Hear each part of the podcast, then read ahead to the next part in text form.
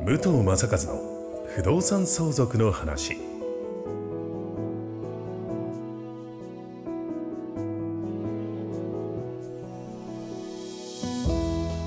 ポッドキャスト武藤正和の不動産相続の話は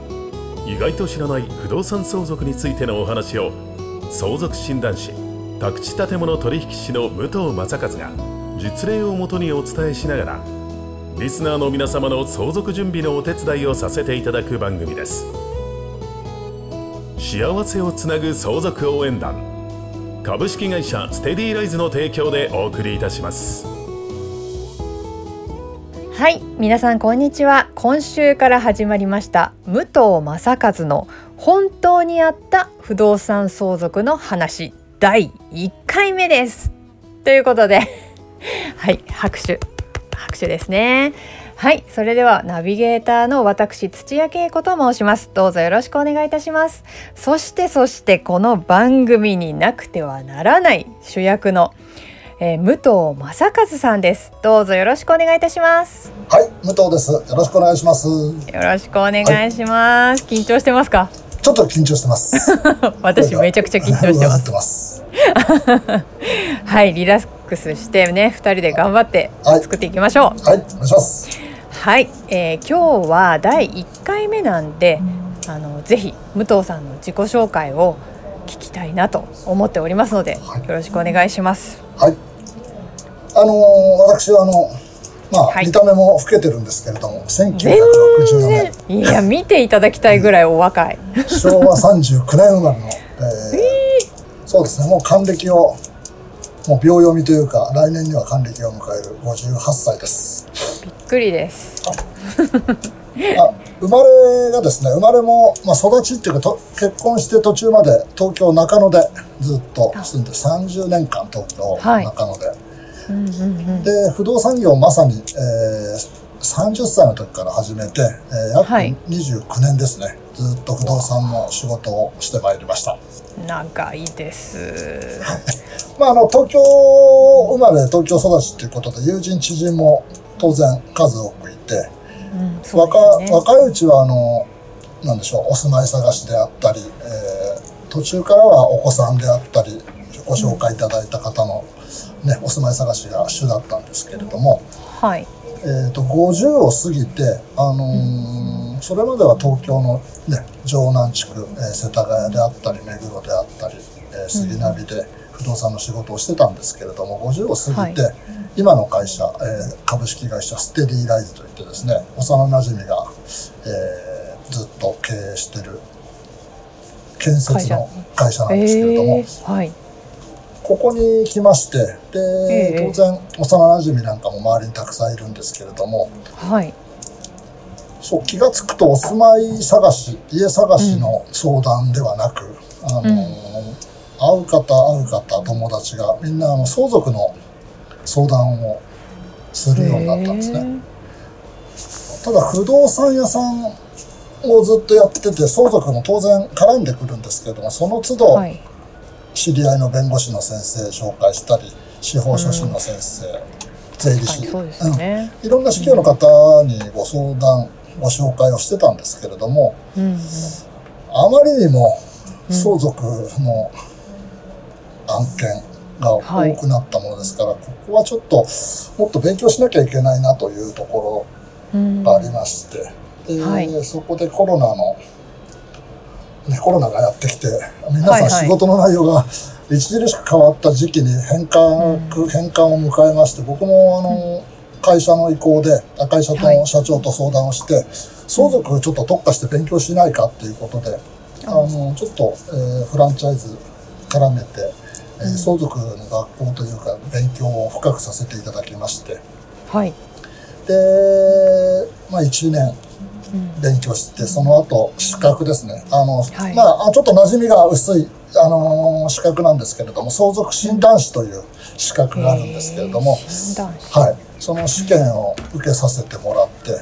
まあ資格は取ることができたんででこれはちょっと皆さんに、あのお話ししていかなきゃいけないなっていうなんていう運命的な、そうですよね、えー、選ばれしもの、えーお話ししていきたいと。で、今度その勉強会を開くんですけど、その講師の、えー、やる資格、これは資格とまでいかないんですけれども、どういう勉強会をするのかというところで、あのーうんうん、これも半年ぐらい勉強させていただいて、はい、で去年の秋秋口からですね、うんうん、まあ、無料の勉強会。無料？無料です。もうこれは無料でやっていこうというところで。まあ、まあ、初めはですね、東京中野、先ほどから申し上げてる地元に少しでも還元できるようにというところで、地元でなんとかね、一人でも多く幸せな相続というよりも相続で揉めない相続を、うん、いや本当それですよね、それをねあの少しでも皆さんのお役に立てればということで相続の応援をしようと。いうところで今あの勉強会を開催しております。なんですね、はい、なんなんかもうすごく気になるんだけど自分にはまだ関係ないのかなみたいな、はい、でも触れたいけど触れられない、はい、そこで誰に聞いていいのかなみたいな。そ,、んなふわふわしたところ、でいざっていう時にこうあたふたしちゃうんですよね。ねあの何回かあの行ってる勉強会の中でいつも決まってする質問があって、それはあの皆さん誰に相続思い浮かべて誰に相談しますかっていうと、まあこれ不思議とね半分ぐらいは税理士さんっていうんですね。あそうなんですね。相続イコール、うん、相続税っていうふうに皆さん考えるのかなと思ってて。はいはいはい。続いて弁護士さん、えー、司法書士の先生っていうのが多いんですけれども、ねうん、えっ、と悲しいかな不動産屋さんっていう人は一人もいませんでした。うん確かにそこは浮かばないですね。まあ、浮かばないのと、うん、まあ、あの、不動産、私含めて不動産やってる大半は、あの、宅地建物取引士といって、これ、うん、事業の仲間ではあるんですけれども、どうも、あの、認めてられない、認められない 業種ではあるのかなというところと、どうしても、あの、どの業種、どの先生と言われてる方たちでも、ね、一握りぐらいはあまり、で一生懸命やってないとか、あのちょっとその道から外れたような方もいるんですけどもどうしても不動産業はそのイメージが強いのと、確かにあの、ねあの大きなお金を動かす仕事ではあるんで、はい、悪意を悪意を持って仕事をしてる人も中にはいるんでどうしてもそのイメージがあって信用されてないのかなっていうところがあります。へえそういった意味も込められてるんですね。はいすね。はい、なんか相談イコール弁護士さんかなっていう、はい、そこにつながっちゃうんでいろいろあるんですね。そうですね。弁護士の先生に、うん、まあ、相談するとですねみんなで同じ先生に相談することってあんまないですよね、うん、ああそうですね。確かに。相続される方が複数いて一、人の方が弁護士に相談したら他も全員弁護士に相談します。そうすると今度弁護士さん同士になると、えー、兄弟の仲相続人同士の仲は、まあまあ元には戻らないぐらい悪くなります。当そうですよね。なんかうん、分かります。私の世代ではまだないですけどもやっぱり両親の世代だと自分の親たちのことでさあどうしようみたいな。そうですね。あの、うん、相続に関しては僕も勉強していく中で、あの思ったことは、はい、もう思った時には動き出さないと。あ確かに。早すぎるということはないです。うんうんうんうんうんですからなんか、ね、なんか気まずくなっちゃうんじゃないかなって思っちゃうじゃないですか。はい、これはあの、うん、お知り合いにもしあの外国籍の方がいたら聞いてほしいんですけれども今、はい、あの私どものお客さんの中で、えーと、うんうん、外国籍の方と結婚して、はい、えー、アメリカの方オーストラリアの方、うん、あと私どもの方にスウェーデンのあの方がいるんですけれども、ええええ、皆さん若いうちから遺言書なるものを書いてます。ええー、そうなんですね。はい、あそれはびっくり。それがあの日本の人我々日本人のえー、ってみんな言うんですけれども、はいうんうん、それほど遺言書って重く考えてない方が多いですね皆さん。だから私、ね、例えば私が死んだら、うん、骨はここに巻いてくれ海に巻いてくれとか、えそれ何歳ぐらいにいやもうあのアメリカの、えーお子さんお子さんというか私のあお客様のお子さんは、もう学校卒業したら書いたんです、は何書いたんだって聞いたらお葬式にはこの音楽をかけてくれとかだからあ それでも見直さないとダメですね。毎年流行りがある毎年だって言ってましたお父様はお父様はこういうふうに今書いてあるよ。うん。だからオープンなんですね。資産はこういうふうに分けるよ。えええええ。で今年まあ遊びすぎだと。うん。遊びすぎたから 渡す分減らしといたぞと。かあそういうフフランクな状況でのだから遺言書というよりもおえ。え手紙っていうような形で書いてるそうです、ーあーじゃあまあそうやって小さい時から身近にあると全然普通のことですよね。でオーストラリアのお客様はうん。一番そういうのに細かい日本人がいや本な当に。ぜ書いてないんだっていう不思議に思ってました、なんか大昔のそれなりに財産がある日本人の方ってなんかそういうのあったようなイメージはありますけど、私もねいろんなところで調べたんですけれども、ええええなぜ遺ええ言書を書いてないかっていうと、うん。私のじあの結論なんですけども、はい。えー、と昭和の40年ぐらいまで日本人は長男家督相続でうん。長男に全て譲るっていう風習があったんではいはいはい。何も考えなくても長男はもらうもの長男が家を継いでいくものっていう風な風習があったからそうなったんじゃないのかなと思ってて。あそうですね、はい。確かにそれはあると思います。え日本だけですか？そういうだと思う。あ他は全世界で僕勉強会開いてるわけじゃないんでわかんないんですけど。ええええええ。え韓国韓国なんかはいまだに長男圧倒的につ、強い継いでいくっていう風な感じじゃないでしょうか。ええそうなんですね。またそのいろんな国のねこともちょっと豆知識で知りたいですね。楽しいですね、はい、そうなんです。うん。だから相続の裁判、相続事件と言われてるものも昭和はい。50年代からずっと右肩上がりで増えてる。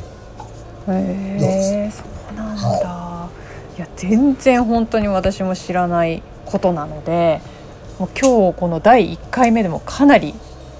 興味が湧きました、あの本当不動産屋さんはもうこれみんな知ってなきゃいけなかったんでしょうけれども、うん。私をはじめみんな他人任せ、他の CEO さん任せのところが多かったんで、はいはい